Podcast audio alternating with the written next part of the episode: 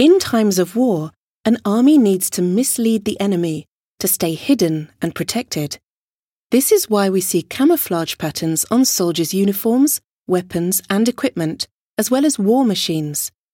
Although camouflage techniques were well known, it wasn't until the First World War that military camouflaging procedures were officially introduced and became widespread. The small cannon that you can see here shows us that, in August 1914, the French army began testing different painted forms and colours to camouflage their artillery pieces. These patterns were also painted on military equipment used at the battlefront.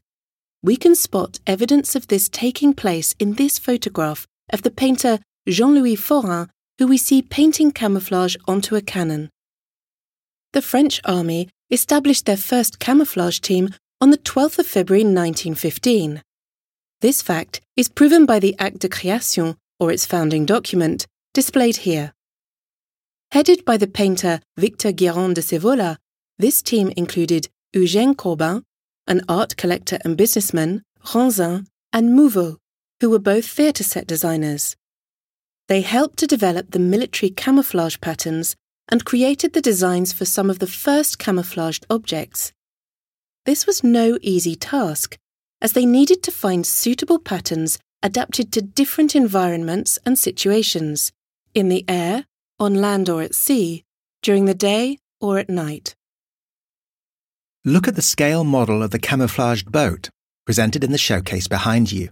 It shows two camouflage test patterns for different seasons. One is covered in wavy lines, the other in an array of dots. Here's a fun anecdote relating to this story. Five days before this team was established, Picasso wrote to Apollinaire proposing to camouflage artillery by painting it in bright colours, patterned like a harlequin. In August that same year, the French Ministry of War officially created the camouflage unit. Foreign armies also developed their own techniques. For example, here is the American Dazzle camouflage, made up of brightly coloured shapes. The Germans opted for designs with bright harlequin colours. You can find photos of two different types of patterned canvas exhibited on the wall to your right.